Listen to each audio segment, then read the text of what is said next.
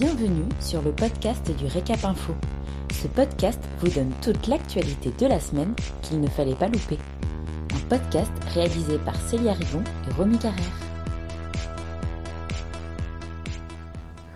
Vous écoutez l'essentiel de l'actualité de la semaine du 8 au 12 mars 2021. La profession prépare la réouverture des cafés et des restaurants avec le gouvernement. Les organisations professionnelles et Jean Castex se sont réunis le 5 mars. Un tour de table qui lance les travaux de préparation à la réouverture des cafés et des restaurants. L'objectif est de donner des perspectives en termes de date et de modalités, en particulier sur le protocole sanitaire et l'accompagnement financier des entreprises. Le Premier ministre a tenu des propos rassurants sur le maintien des aides. La prochaine réunion est prévue le mardi 16 mars.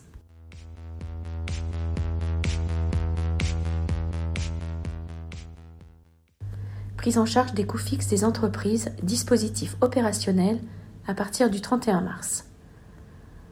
Un nouveau dispositif en faveur des entreprises sera opérationnel à partir du 31 mars. Il prendra en charge les coûts fixes des entreprises qui ne sont pas couverts par leurs recettes, leurs assurances ou les aides publiques.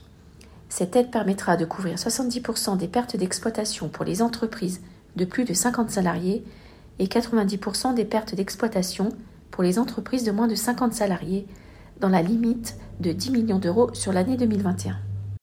Ce dispositif est ouvert aux entreprises fermées administrativement ou appartenant au secteur du plan tourisme créé avant le 1er janvier 2019, réalisant plus d'un million d'euros de chiffre d'affaires mensuel ou 12 millions d'euros de chiffre d'affaires annuel, justifiant d'une perte d'au moins 50% de chiffre d'affaires et éligible au Fonds de solidarité en janvier ou en février 2021.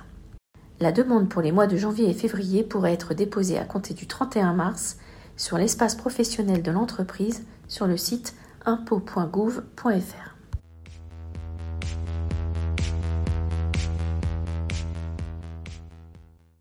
Emploi, péril sur les salariés. Lorsque les vagues virales auront cessé de submerger l'économie, en particulier celle du tourisme, les rapports employeurs-salariés pourraient s'orienter progressivement vers une relation client-fournisseur. La dernière étude de l'Agence centrale des organismes de sécurité sociale, qu'on appelle ACOS, témoigne de la croissance du nombre d'auto-entrepreneurs dans les CHR et avance l'hypothèse qu'au lendemain de la crise sanitaire, il soit plus facile de trouver un client qu'un emploi. Merci pour votre écoute.